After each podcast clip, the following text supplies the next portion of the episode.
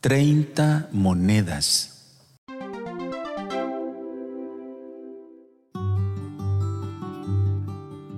Evangelio según San Mateo, capítulo 26, versículo 14 al 16. En aquel tiempo, uno de los doce, llamado Judas Iscariote, se presentó a los sumos sacerdotes y les propuso. ¿Qué estáis dispuestos a darme si os lo entrego? Ellos prometieron darle treinta monedas de plata. Y desde entonces andaba buscando ocasión propicia para entregarlo. Palabra del Señor. Gloria y honor a ti, Señor Jesús. El Rincón de la Palabra. Qué triste es cuando la ambición se apodera del corazón del hombre o de la mujer, porque esa persona actuará en su vida movida únicamente por el interés económico, por el interés material a una persona que es materialista le cuesta dejarse llevar por buenos sentimientos. Le cuesta dejarse mover interiormente por otra cosa que no sea el dinero o los bienes materiales.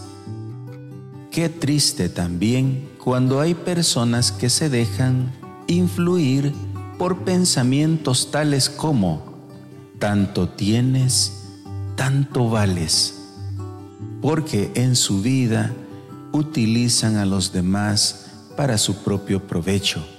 Están todo el tiempo midiendo de qué manera pueden aprovecharse del otro, de su trabajo, de su esfuerzo, de su amistad.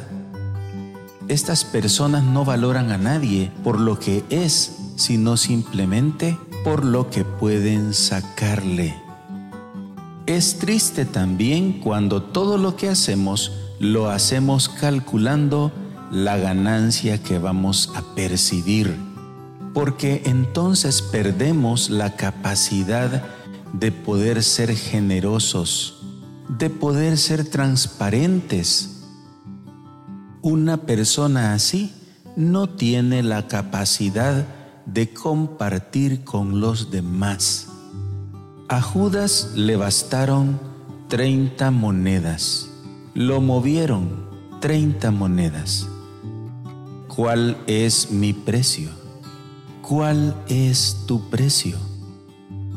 Ojalá que nosotros seamos cristianos con valores que no nos dejemos comprar por nada ni por nadie paz y bien.